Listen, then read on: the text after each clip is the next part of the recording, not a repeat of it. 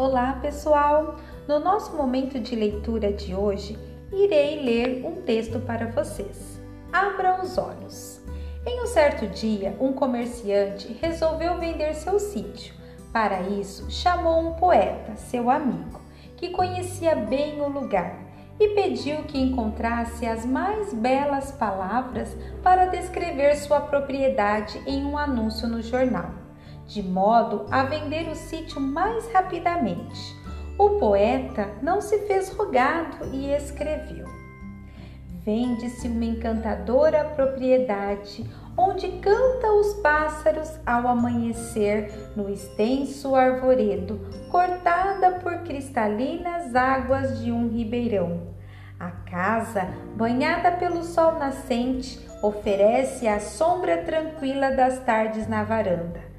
Algum tempo depois, o poeta encontrou o amigo na rua e perguntou se ele havia vendido o sítio.